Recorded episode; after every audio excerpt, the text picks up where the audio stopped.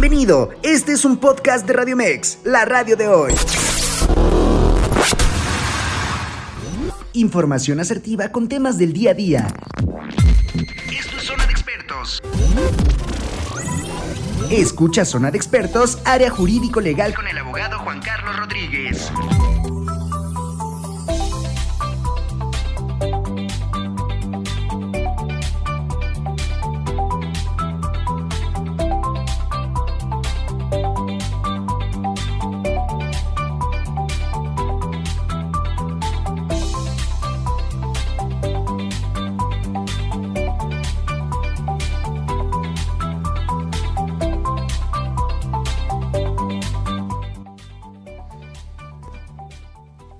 Días Radio Escucha. Estamos otra vez aquí. Muchas gracias por estarnos escuchando, por estar compartiendo este espacio con nosotros. Hoy traemos un tema súper interesante que de verdad yo desconocía hasta que conocí aquí a la licenciada Itzel, eh, que va a hacernos el favor de, compartirnos, de llevarnos de la mano con este tema llamado ciberseguridad, ¿no? Entonces, qué bueno que están con nosotros, que nos están compartiendo el micrófono. Les presento a la licenciada Kit Kitty Itzel López García, maestra en Derecho Corporativo, y ahorita me está diciendo que está terminando otra maestría en precisamente esto de seguridad nacional. Licenciada, ¿qué tal si le dejo que se presente, que nos platique un poquito su currículum, eh, en qué vamos con esto de la ciberseguridad? Muchas gracias y muchas gracias por invitarme. La verdad es que estoy muy, muy feliz porque podamos hacer una apertura a este tema tan importante que la verdad, sinceramente, en México no, no, no se le da la, eh, el, debido interés. Sí, ¿verdad? Lo desconocemos, licenciada, completamente, ¿no? Pero a ver, díganos, eh, eh, ¿cómo empezó esta inquietud? No la dejo ni acabar de presentar, es que soy bien emocionada, disculpen, continúe. No, muchas gracias. De hecho, em, recuerdo que empezó a casi principios de, de la universidad, teníamos un concurso entre muchas, muchas, muchas este, carreras y eh, decidí buscar algún tema de interés y polémico. Entre ellos estaba eh, el narcotráfico, eh, ajá, también em, tráfico de órganos, tráfico de blancas. Y entre esos temas salió en conjunto la ciberseguridad, el cibercrimen. O sea, es decir, todos estos temas están involucrados también con el cibercrimen que dije, bueno... Híjole, qué complicado lo acaba de decir, licenciada. Nunca había pensado que de, mi celular, porque ahorita les vamos a platicar la historia de mi celular, te, puede, te pueden robar hasta los órganos, ¿no? Lo acaba de decir. Interesante el tema, interesante, pero licenciada, acábenos de platicar, eh, ahora sí su currículum antes de entrar bien en la materia, porque es muy interesante, y va a ver que el tiempo aquí nos come como siempre. Siempre me quedo como a la mitad de, de seguir continuando, ¿no? Pero me gustaría que los radioescuchas que nos siguen, que están atentos, y gracias por estarnos sintonizando otra vez, por estar aquí compartiendo con nosotros, la conocieran a usted un poquito más. Bueno, eh, yo tengo una empresa precisamente de tecnología, equipo de cómputo. Eh, me estoy especializando en seguridad nacional para abarcar el tema de ciberseguridad dentro de la seguridad nacional. Eh, también tengo una, una, maestría en Derecho Corporativo básicamente también para que se abarque dentro de las empresas eh, la ciberseguridad, para que esta, este tema sea visto por todos los sectores, tanto el público, el corporativo, el, este, el, de instituciones gubernamentales en general. Por eso, y aparte de eso, eh, pues eh, uno de mis principales hobbies es precisamente esto. hobbies, wow, ¿no? ser al, conferencista sobre el tema de ciberseguridad. Es un tema que todos deberíamos de aprender, conocer e involucrarnos. Sí, ¿verdad? Y lo dejamos tan abierto, somos tan descuidados, que bueno, ahorita que la licenciada este, Kitty nos esté aquí eh, empapando más, nos va a dar miedo ya traer celular, ¿no? Ya nos va a dar miedo estar aquí dejando abiertas nuestras redes sociales. Pero, ¿qué le parece si empezamos a explicar qué es la ciberseguridad? Claro. Ya está, está. Ah, miren, vamos aquí a darles un espacio. Licenciado Juan Carlos, ¿nos escucha? Gracias, Moni, gracias por la atención. Ay, disculpen, es que el licenciado Juan Carlos nos va a acompañar por, la aquí en, llamada, pero ya saben que es en vivo y yo me equivoco. Si no está él aquí dirigiéndome, a mí se me va. Pero el licenciado Juan Carlos, mire, le presento a la licenciada Kitty López García. Eh, aquí está el licenciado escuchándonos. ¿Qué le parece el tema, licenciado?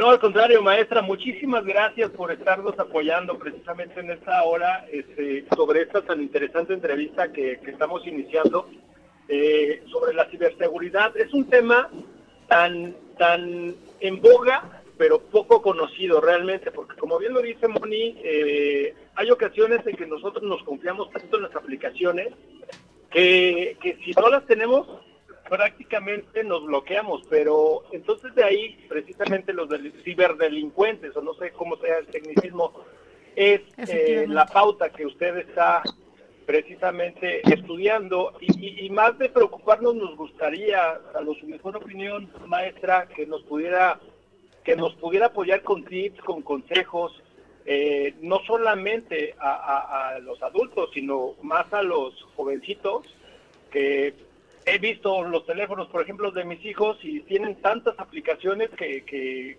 ni idea para qué sirvan. Sí.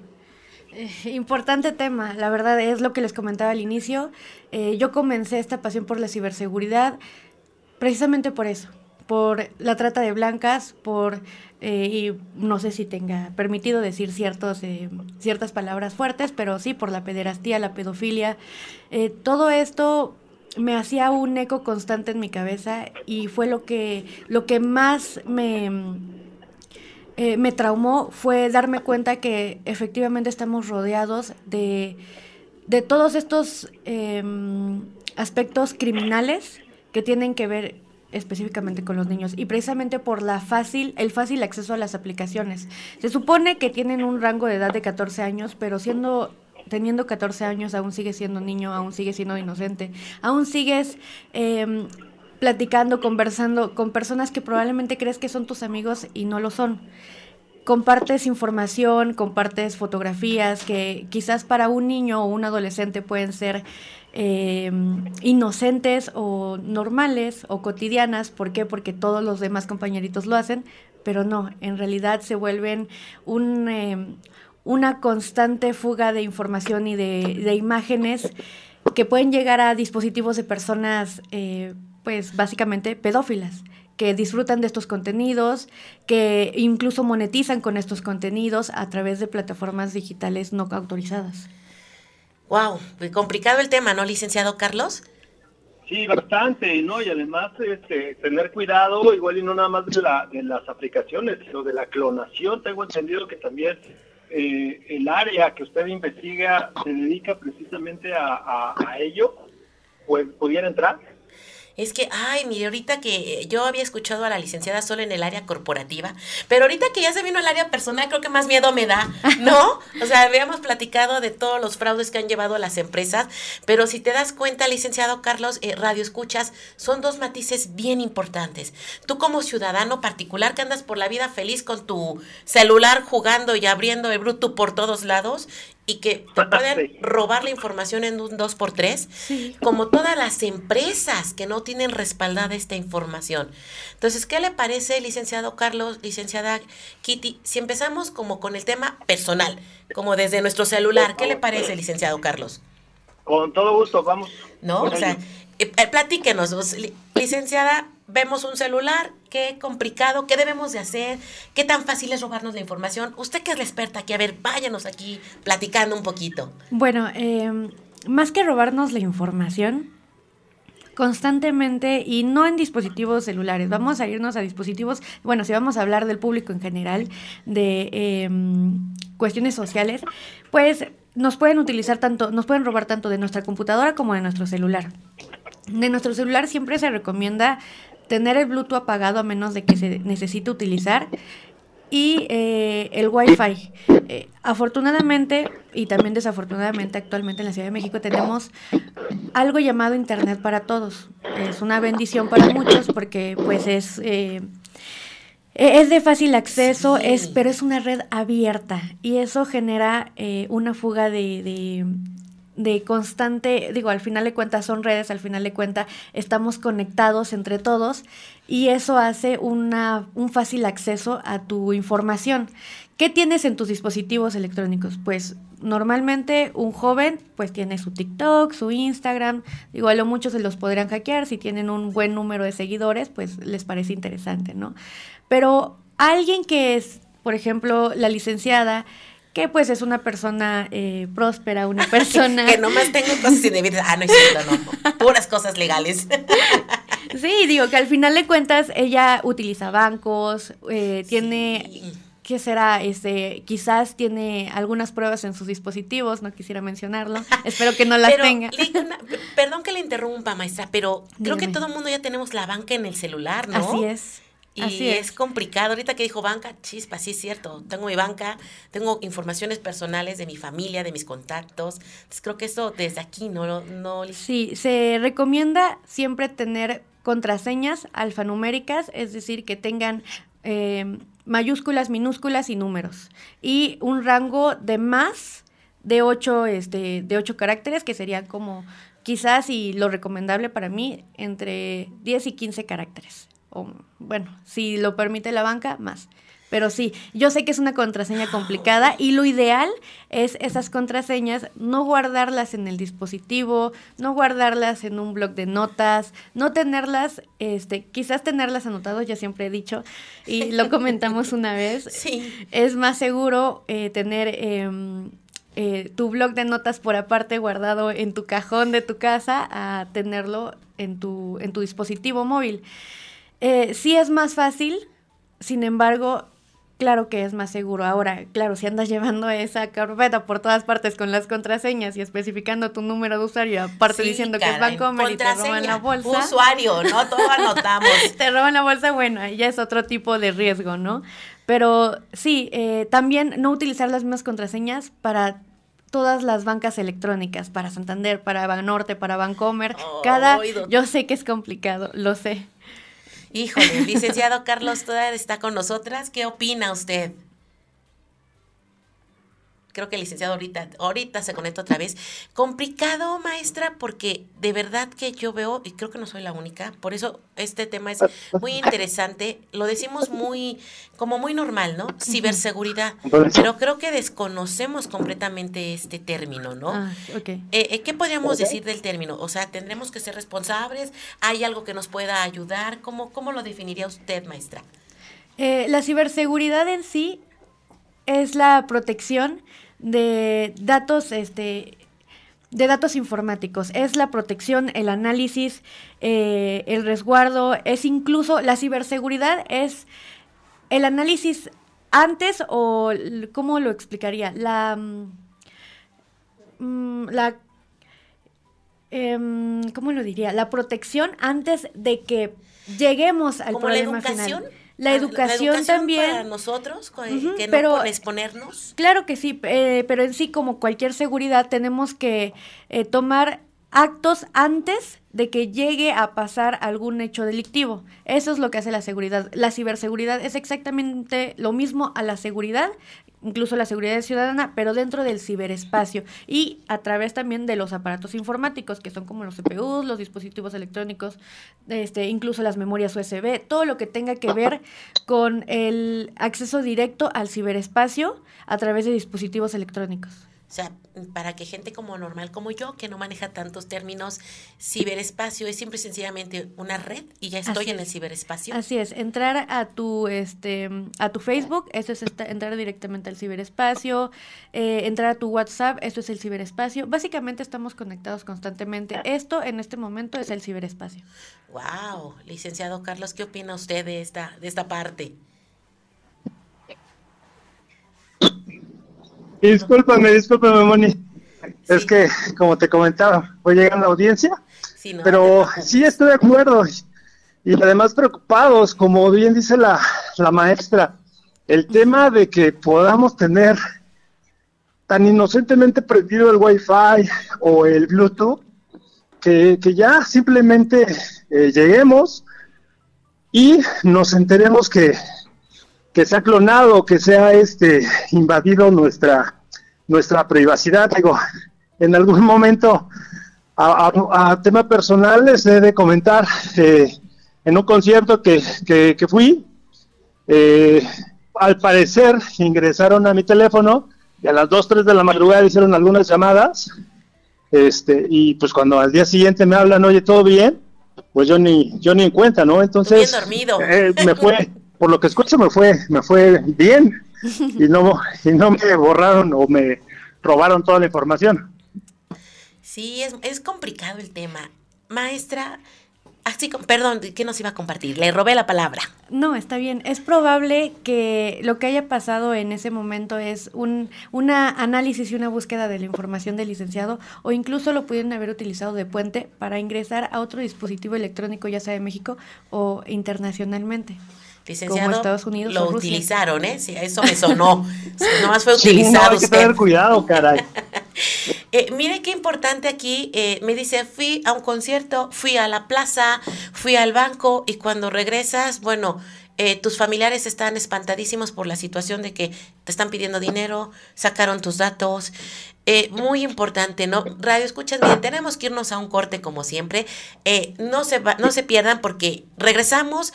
Con qué podemos hacer antes, qué seguridad podemos tener, qué hacemos en el momento que ya entramos en pánico todos y qué solución nos puede dar ahorita la maestra como, pues ahora ya nos pasó, ahora qué podemos hacer y qué podemos estar continuando. No se pierdan, ahorita continuamos, vamos rapidísimo a unos cortes y regresamos. Los esperamos aquí. En vivo, Juan Carlos Rodríguez.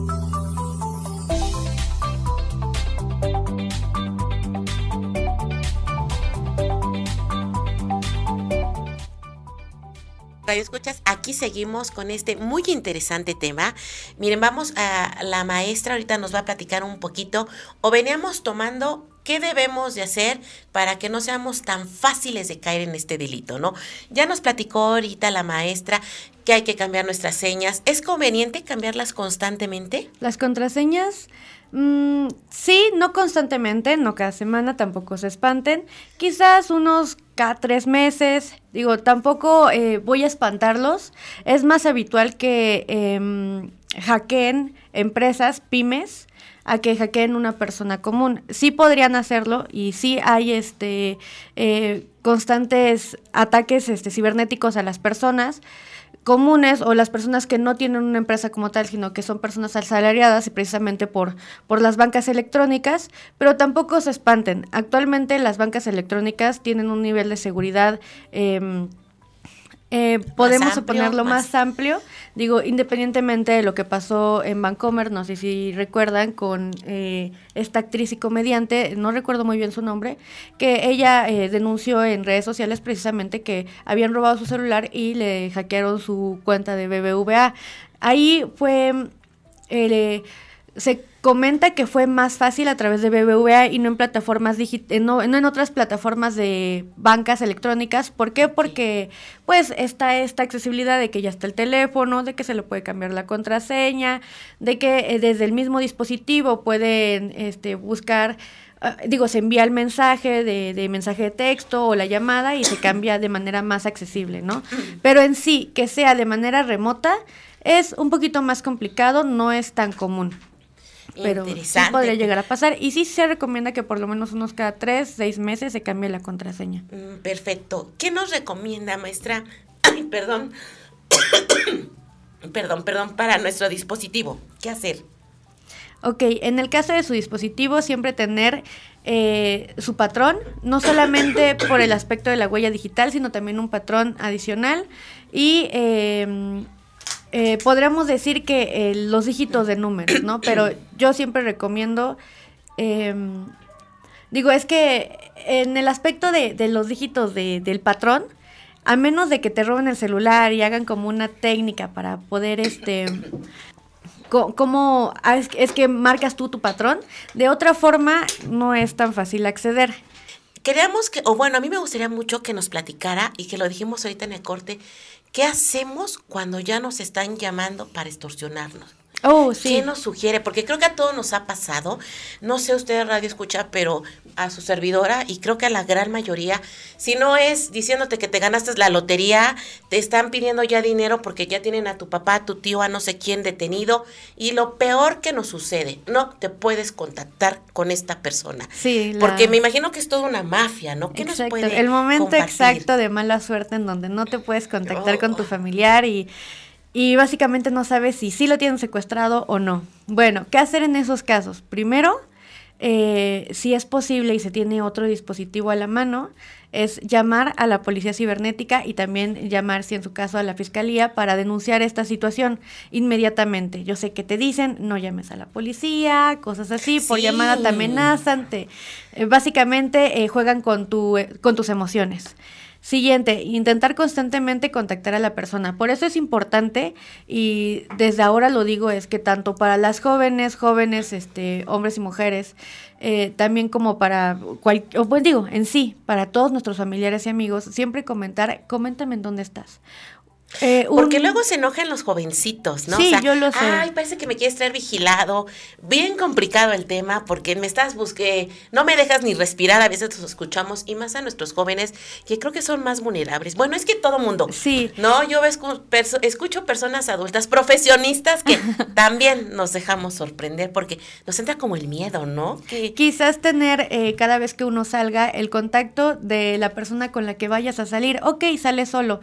Por lo menos comentar a dónde vamos, a dónde este, acudimos para seguir, poder hacer un seguimiento de esta persona. Que si algún familiar o conocido está cerca de la zona, intentar buscar a la persona en caso de que se tenga que hacer una operación inmediata y si sea un secuestro, porque claro, ante estas situaciones nos tenemos que, tenemos que actuar inmediatamente. Si es solamente extorsión, es un aspecto de phishing que en donde te hacen este tipo de llamadas fraudulentas, pues eh, como bien comento y al inicio, lo primero es denunciar e intentar contactar a la persona. Ok, a ver, eh, porque yo creo que a todos nos interesa, nos pasa.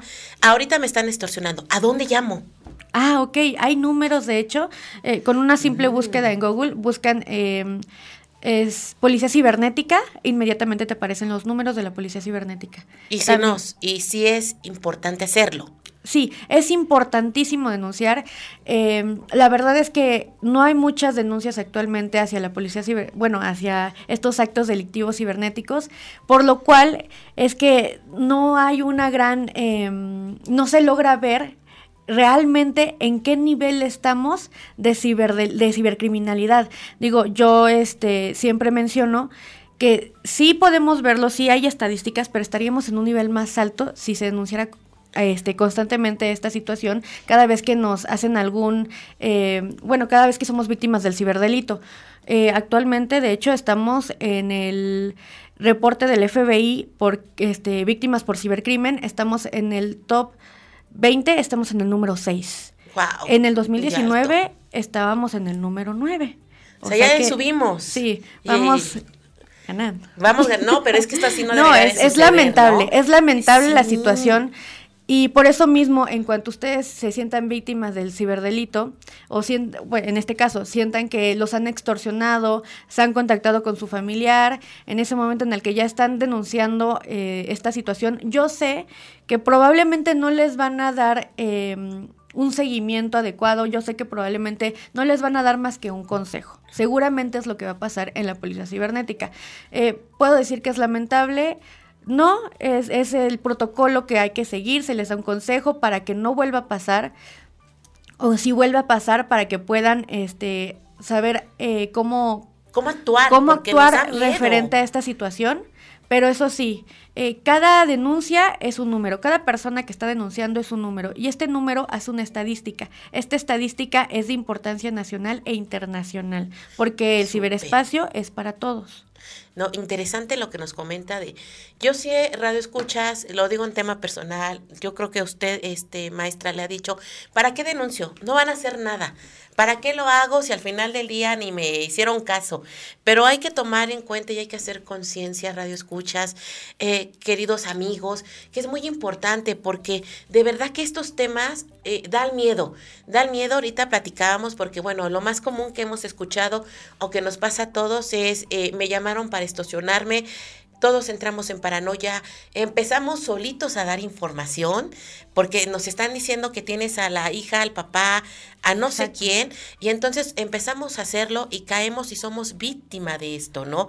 Y que es tan fácil porque no cuidamos nuestras de hecho, redes. Hablando sobre otorgar información, ah, digo, nosotros ya estamos, yo creo que gran parte de la mayoría mexicana estamos acostumbrados, no es bueno, es triste decir que estamos acostumbrados y entrenados, porque también estoy entrenada a actuar sobre una extorsión por, por algún familiar, ¿no? Pero, y, y lo único que nos falta es denunciarlo, ¿no? Sin embargo, ya sabemos cómo actuar frente a una extorsión cuando sabemos que realmente es este una farsa. Pero muchos de nosotros, y me gustaría mencionarlo en esta plática porque es importante que ustedes lo sepan, no sabemos cómo actuar frente a una llamada por em, fraude eh, bancario. Es decir, que te llame un teléfono directamente del banco, como por ejemplo lo que últimamente está pasando y pasa constantemente en eh, Banamex. Te llaman de un teléfono que de hecho, eh, me sé el número, es el 52 eh, 32 26 26. Y que viene en tu ah, tarjeta atrás, sí, ¿eh? 50, 55 26 26 39 19 me parece. Eh, algo así, eh, más o menos.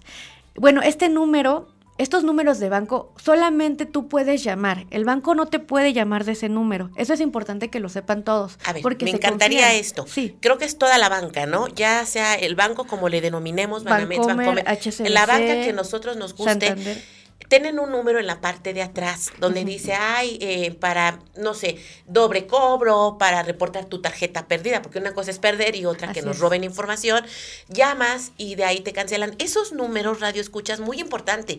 Jamás te van a regresar la llamada. Decir, ay, sí, que usted me llamó para decir que perdió su tarjeta, Mónica. No, eso no nos va a pasar. Entonces hay que estar muy, desde ahí hay que poner mucha atención, ¿verdad? Así es. ¿Cuál es la dinámica? Te llaman de estos números. O puede que te llamen de otro número, este, que digo, ya después como que se dan cuenta que ya nos empezamos, empezamos a captar estas situaciones de que me marcan del banco, este, porque ya incluso los bancos ya lo mencionan en sus, en sus constantes este, mensajes, ¿no? Tú llamas y te, el mensaje eh, normalmente es, no te podemos llamar de este número y demás. Bueno, ya eh, eh, estos cibercriminales se dan cuenta de que ya está esta modalidad, pues te llaman de otro número.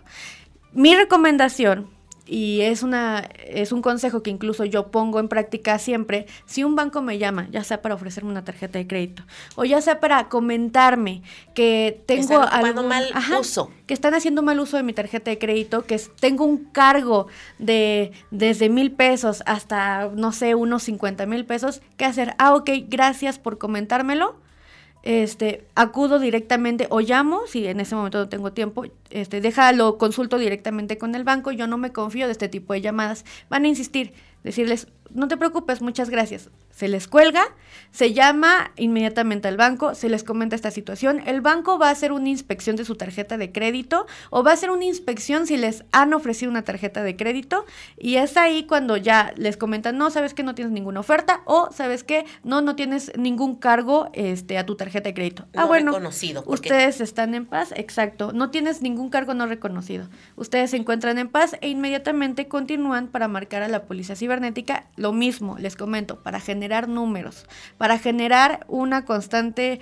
Eh, una constante denuncia de estos ciberdelitos. Se les menciona el número de teléfono, les dan unas recomendaciones, les dan unos excelentes consejos y ya continúan con su día a día. Es, son trámites realmente, verdaderamente eh, veloces. En caso de que el banco se tarde, pues ya a lo mucho se tardaría como ya a lo mucho media hora, que en ese tiempo puedes estar trabajando mientras haces tu llamada y si tienes tiempo de preferencia también puedes ir al banco si es que te ofrecieron una tarjeta de crédito, que es lo ideal, porque por llamada siempre nosotros estamos que que aportando que es nuestro domicilio para que nos otorguen la tarjeta, que nuestro nombre completo. Y aunque sea el banco, no hay que recordar que estos bancos están operados por personas cotidianas. Es mejor acudir directamente, acudir personalmente al banco y que el banco nos solicite esa información o nos el, simplemente el ejecutivo no nos tiene que solicitar la información, solamente la analiza, la verifica y te dice, ah, ok, todo está correcto, aquí está tu tarjeta de crédito. Por favor, evitemos hacer este tipo de operaciones de, de este, ah, y porque incluso ya llegan correos, correos ofreciendo de tarjeta de crédito de bancos. Muy importante, también me gustaría hablar sobre el aspecto de los correos electrónicos. los correos electrónicos, porque nos cae un sinfín. Es, es que también creo que nos falta mucha cultura, ¿no? Ah, yo lo hago, yo lo hago y no sé ustedes, radio escucha, amigos en cualquier lado que me piden mi correo lo doy con una facilidad y te llega sin fin de correos, ¿no? Y lo peor es que creo que no, yo los digo, no sé qué debo de abrir y qué no debo de abrir. ¿Qué, a ver qué nos puede compartir, porque yo creo que también aquí abres tu computadora, ves tu correo y 20 nuevos correos, bueno, a veces son 50, ¿no? Al día, ah, caray. Y creo que no nos ponemos a analizar qué debemos de hacer, sé que es complicado, pero yo les recomendaría tener un correo para cada situación, es decir, un correo personal. ok, sí, que es muy importante, muy, gracias. Un correo personal, un, un, correo quizás para nuestros hobbies, un correo para nuestro este ámbito profesional y quizás un correo familiar si es que es el caso. Digo, tampoco hay que este ser tan extremos, pero eh, sí, yo recomendaría varios correos. El correo profesional es el que más le damos importancia, más le damos seguridad, más le vamos a querer cambiar la contraseña constantemente y no vamos a recibir estos... Y, y al mismo tiempo, eh, cuando tienes un correo personal, te llegan eh, correos por todas partes, que del trabajo, o sea, y lo juntas, lo juntas todo, y en algún momento te confundes, puedes llegar a pensar que tu correo personal te llegó eh, algún, alguna factura de algún, este, exacto, de algún socio o de alguna institución. Una invitación, porque fuiste al teatro y te pidieron ahí para invitaciones gratis y lo andas dando, Y al final de cuentas, tú terminas descargando archivos que son eh, perjudiciales para tu equipo de cómputo o para tu dispositivo móvil. Em, a ver, me gustaría mucho ahí, porque yo, yo tengo mucha duda. Al momento de que yo descargo un correo, ¿ya le estoy permitiendo el acceso a mi dispositivo? Digo, con todo el fin de, de lucrar. Depende. Depende de, del tipo de, virus, ¿no? Em, no me voy a explayar tanto en esta parte porque pues no terminaríamos en los tipos de virus y los tipos de archivos que se envían disfrazados este, de, de PDFs que al final en cuenta son ciertos virus. Pero pongámoslo así. Em, tienes tu, tu correo de, de tu correo de tu negocio y tu correo personal. Okay. Ya ahí ya tienes una ganancia. En tu correo personal sabes lo que te va a llegar. Notificaciones de Facebook. Yo recomiendo normalmente las notificaciones de Facebook no abrirlas directamente del correo. ¿Tienes una notificación de Facebook? Ok. Me contestó este, mi amiguita tal. Bueno, entras a Facebook directamente y lo analizas. Todas estas notificaciones de Facebook, de Instagram, de todas estas aplicaciones, de preferencia, mándalas a la bandeja de no deseados y cuando entra la bandeja de no deseados, las abre, las abres, abres este más o menos de qué es, no abres, no abres directamente a otra plataforma, no entras directamente desde el correo, las eliminas, elimínalos. Son correos que la verdad terminan siendo basura y te llenan tu, tu, correo cuando podrías saber, cuando podrías ver fácilmente todos los demás correos que realmente son importantes, tanto de tu familia, algún correo de alguna amiga, algún correo de alguien que te quiere invitar a algún evento. Digo, em, ahora, nos vamos directamente al correo de tu, este, de tu negocio. Ya sea que tienes un despacho, o tienes una empresa, eh, o tienes eh, un negocio de, eh, por ejemplo, de entretenimiento. Bueno, es muy por aparte. Tú sabes que en ese correo te van a llegar facturas. Sabes que en ese correo te van a llegar documentos. ¿Yo qué recomiendo? Si te llega un correo diciéndote, porque es lo que normalmente llega, eh, te envío la factura que me solicitaste o te hago llegar tu factura. factura. Y no te comentan de qué negocio es o en caso sí te comentan de qué negocio es, pero no lo reconoces, no lo abras. No lo abras. Mm, Mejor analiza adecuadamente el correo, no te toma mucho tiempo, nada más analiza saber de qué este a cuántas personas le enviaron ese correo. Si no nada más te lo enviaron a ti, si se lo enviaron a muchos otros usuarios más, ¿Y cómo puedo saber si le enviaron a muchas personas el ah, correo? Es, muy fácil. En, en la ah, misma parte de en donde se ve que te lo enviaron a ti, hay dos modalidades. Tal vez tu correo ya tiene esta modalidad en donde se ven todos los correos electrónicos a los que se los han enviado o simplemente desplazas una flechita que aparece en la parte superior este, derecha en donde aparece tu correo y van a aparecer todos los correos a los que le envió, les reenvió este, este usuario, este correo eh, posiblemente eh, cibercriminal a, Mira, yo sé que hay jóvenes que te entienden como de maravilla. Esto yo quisiera tener aquí mi computadora y que me fueras explicando porque yo no soy, yo no soy tan hábil, pero interesante lo que nos comentas de recibimos muchos correos también. No hay que abrir todos, no hay que confiarnos de que son puros cuates los que nos están haciendo esta invitación, porque están eh, invadiendo, podríamos decir, nuestra privacidad, maestra.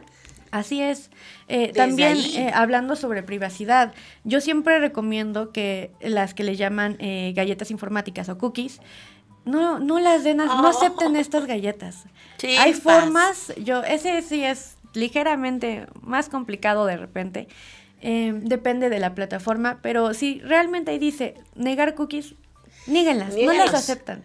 O sea, de verdad que por, por negarlas no es que no les van a dejar entrar a la página. Claro que les van a dejar entrar a la página. Lo que no queremos es que ellos, es que estas este, plataformas vean todo el seguimiento anterior y posterior de su navegación. Al final de cuentas, no estás navegando nada malo, pero es tu navegación, son tus hobbies, es tu entretenimiento, es tu búsqueda de trabajo.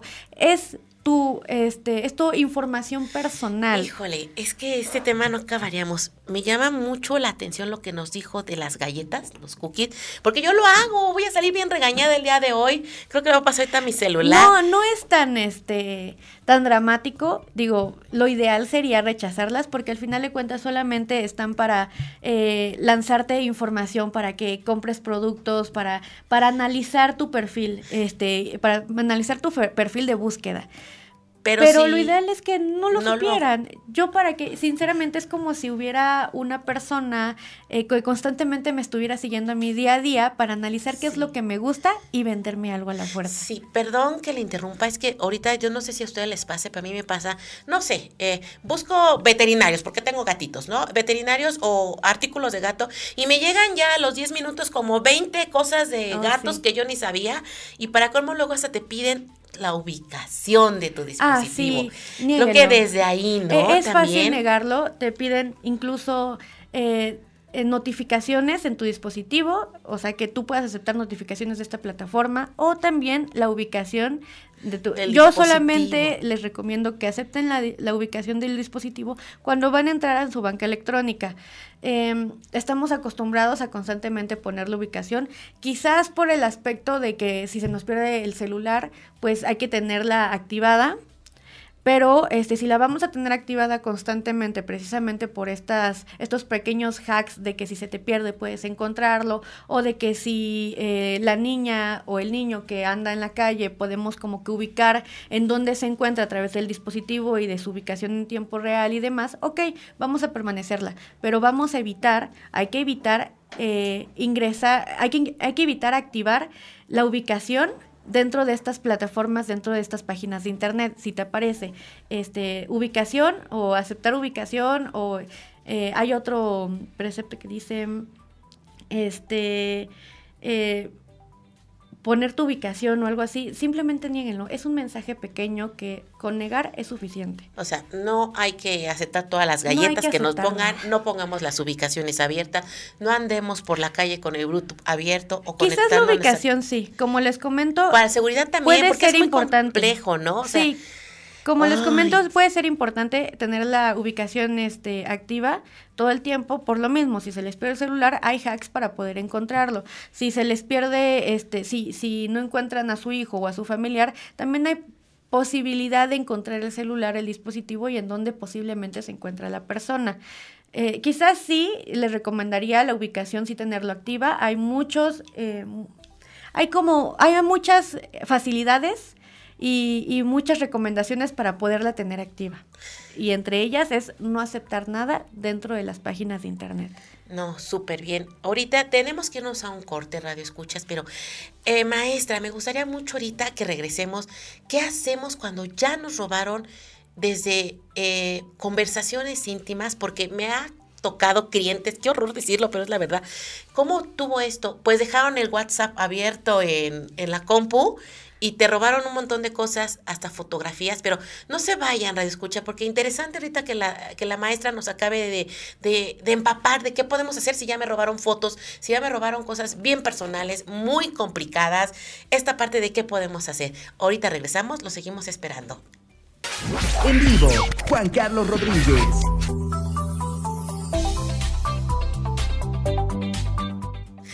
Radio Escuchas, muchas gracias. Aquí seguimos platicando de esta ciberseguridad.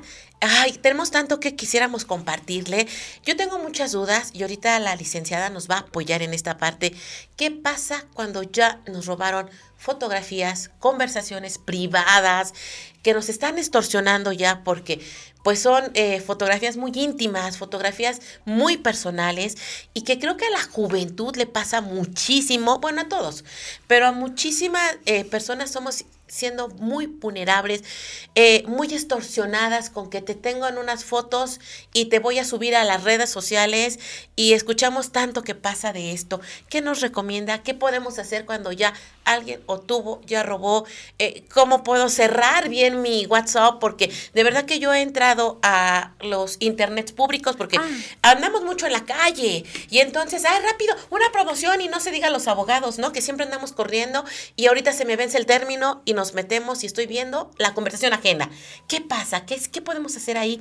Eh, son muchas cosas, mire, ¿cómo puedo cerrar bien mi WhatsApp? ¿Qué hago si ya los demás me clonaron? ¿Qué nos sugiere, maestra? ¿Qué podemos empezar a hacer? Bueno, la pregunta este, en específico es sobre en caso de que te roben la información o em, descarguen tus fotos íntimas directamente por haber eh, utilizado tu dispositivo o tu WhatsApp en un este dispositivo, en un café internet eh, o en alguna computadora de algún novio o de algún amigo, ¿no? Común. novio, amigo, novia, amiga, ¿no? Sí. Este, ¿qué se hace? Bueno, para empezar, vamos a dar un, pequeño resumen de cómo desvincular el, WhatsApp. Eh, primero, entramos a la aplicación de WhatsApp. Hay tres puntitos en la parte superior este, eh, derecha, ahí aparece dispositivos vinculados. Entramos, e inmediatamente te aparece una línea, bueno, una serie de, dispositivos vinculados a algún ordenador. Únicamente lo seleccionamos y eliminar, seleccionamos y eliminar. Yo recomiendo que si lo van a hacer de una vez porque tienen esa duda, eliminen todo. Eliminen todos los dispositivos, no tengan así como de, ¿este será el mío? No. Después lo vuelven a vincular a su dispositivo. Otra recomendación, si van a vincular su dispositivo a otro dispositivo que es un ordenador o un, este, una computadora personal, una laptop, ¿qué se hace? Bueno, nada más esa. Nada más, o sea, no intenten vincularlo a varios dispositivos, porque luego no van a recordar a dónde lo vincularon. Y peor aún, si no es este de su propiedad, si no es un, un artículo, no es un producto, un CPU suyo, de preferencia mejor este no lo hagan. Ahora, eh, afortunadamente hay muchas em, papelerías que ya no tienes que vincular tu dispositivo, ya puedes enviarles el, documento, el archivo directamente a su WhatsApp o a su correo. Si necesitan hacer alguna modificación, yo les recomiendo que lo hagan directamente de su celular. No es tan difícil, si se les complica mucho y quieren hacerlo eh, preferentemente a un dispositivo, ok, vinculen su, su dispositivo, aunque yo les recomiendo que WhatsApp eh, podríamos decir que es confiable, pero yo siempre tengo mis dudas por WhatsApp. Mejor abran el correo electrónico, abran su correo Eso electrónico. es más seguro. Descarguen su información que vayan a modificar. Una vez que hayan descargado la información, eliminen, bueno, este, salgan sesión, hagan la prueba de que se hayan este, cerrado sesión. También, eh, por ejemplo, si intentan abrir o, abrirlo a través de Facebook por alguna razón, yo les recomiendo que tengan esta opción para que eh, Facebook les manda el mensaje de que vas a abrir el correo directamente este, a tu celular. Es un, es un mensaje que te llega de que un... que es como la autorización, ¿no? Una autorización para abrir tu Facebook. E, es fácil, después vuelves a cerrar sesión y no guardar contraseñas. Nunca guarden contraseñas en dispositivos que no sean suyos. Seguido de esto, hacen la modificación de su documento, lo envían a que se imprima, esto en caso de que sean, perdón, esto en caso de que sean em, eh, papelerías o cafés internet, bueno, envían su, su documento, ¿qué se hace? Se elimina el documento, se envía a papelería y de papelería lo vuelven a eliminar, por favor. Hay que estar eliminando todo. Interesante. Yo soy de las que abre el WhatsApp por todos lados, ya no lo voy a hacer, mejor voy a abrir mi correo. Eh, mm, digo, no me han robado nada, pero cuando escuchamos que te robaron fotografías, ¿qué podemos estar haciendo ahí? Ok. Eh, digamos que aparte de que lo hicieron en un café internet, también lo hicieron por algún hackeo a tu celular o a tu ordenador o a tu Facebook, te hackearon tu Facebook o tienes la contraseña de tu Facebook por alguna razón o por algún aspecto de confianza, lo lograste enviar o enviaste fotos este, íntimas hacia alguna persona que creías de tu confianza y al final de cuentas la persona te traicionó o, incluso a la otra persona le robaron su celular. Pueden ser por varias razones, pero todas las razones llevan a una misma cosa. Están em, alterando y afectando tu intimidad. Y eso tiene eh, preceptos legales ahora actualmente por la ley Olimpia. Eh, esta ley te da, dependiendo del estado de la República, te puede dar entre cuatro a ocho años de prisión, dependiendo del estado, ¿no? Pero al final de cuentas, y también una multa aparte, o este, multa o prisión. Digo, uno preferiría que obligatoriamente fuera prisión porque, pues...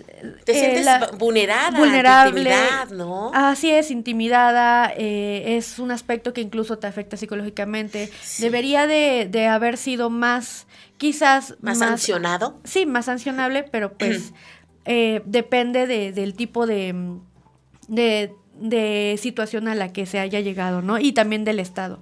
Bueno, está la ley Olimpia.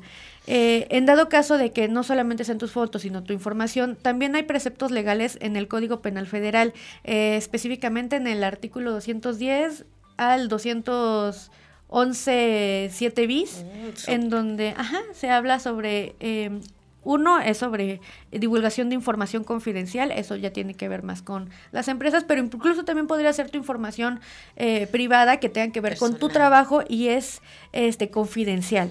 O también eh, la, el mal uso de, aparatos informáticos en donde pues eh, también lo mismo, se esté divulgando la información, se esté haciendo mal uso de información, están en el 211 bis y también son este también son ah, a, sancionables pues obviamente de manera, económica o pues ay radio escuchas otra vez nos vamos a quedar como bien emocionados como muy picados a ver si otro día nos eh, aquí nuestra invitada la maestra Itzel Katy nos acompaña con una ley Olimpia. Sería interesante analizarla. Sí, sería Pero el tiempo otra vez nos rebasó. La vamos a volver a invitar. Tiene que volver a venir. Radio Escuchas, muchísimas gracias por estarnos escuchando. Este es el último programa del año. Ya nos estamos despidiendo este año. Los esperamos el siguiente año, ya saben, por la radio de hoy, Radio Met. Vamos a tener cosas nuevas, invitados nuevos. Vamos a, a estar aquí otra vez con emociones de hacer conversaciones padrísimas. Ya sabemos que aquí estamos todos los miércoles. Los esperamos en esta zona de expertos. Licenciada, me gustaría mucho que si tú eres víctima, que si tienes muchas dudas, que si quieres eh, seguir con este tema, ¿dónde la pueden localizar? ¿Cómo podemos contactarla? Claro. Em, eh, en mi Instagram básicamente, si quieren después se los escribo en el mismo Facebook, en la eh, grabación que se hizo referente a esta plática, es y latina cada kilo guion bajo cybersecurity en inglés. también agradezco mucho que me hayas invitado. La verdad es una entrevista en un tiempo perfecto.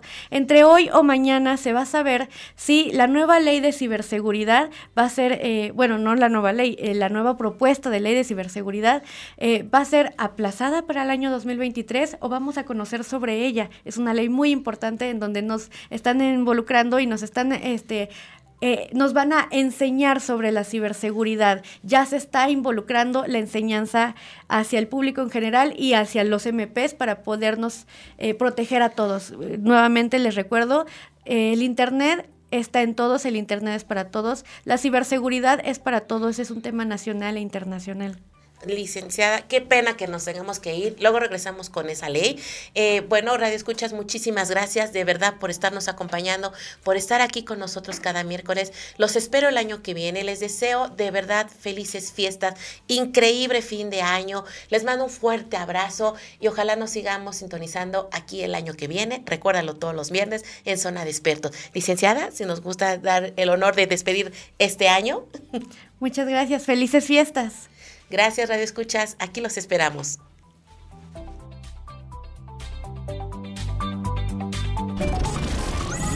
Escuchaste Zona de Expertos con la información asertiva del día a día con los profesionales.